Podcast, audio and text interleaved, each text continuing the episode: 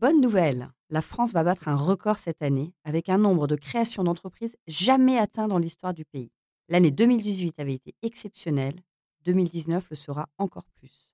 En soutenant le statut du micro-entrepreneur, la France est devenue l'un des endroits au monde où il est le plus facile de créer son entreprise. C'est devenu un acte rapide, facile et pas cher à accomplir, ce qui n'avait rien d'évident au début des années 2000.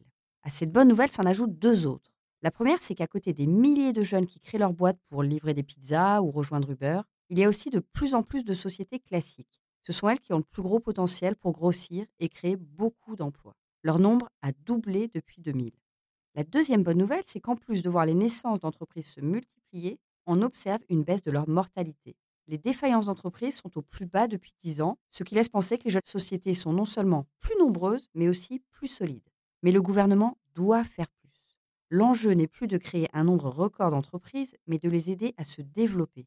Au-delà des nombreuses aides financières qui existent, c'est l'accompagnement des entrepreneurs qui fait défaut aujourd'hui. La part de ceux qui sont accompagnés a chuté de 60% à 40% en 8 ans. Or, une entreprise bien accompagnée augmente de 60% ses chances de survie à 5 ans. Le deuxième problème, c'est que les aides à la création d'entreprises sont encore excessivement concentrées sur les chômeurs. Ils représentent le tiers des nouvelles sociétés et leurs entreprises ont une durée de vie pour le coup bien inférieure aux autres. Seuls deux tiers de leurs sociétés survivent trois ans après leur naissance, contre trois quarts pour les autres. Les demandeurs d'emploi n'ont pas tous vocation à être créateurs d'entreprises et l'État aurait intérêt à se focaliser sur les vrais entrepreneurs, ceux justement susceptibles de créer des emplois.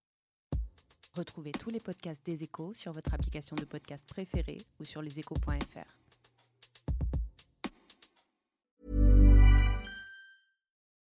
This is the story of the one.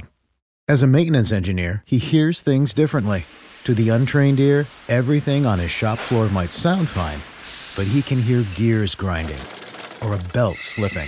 So he steps in to fix the problem at hand before it gets out of hand. And he knows Granger's got the right product he needs to get the job done, which is music to his ears. Call, clickgranger.com, or just stop by. Granger, for the ones who get it done.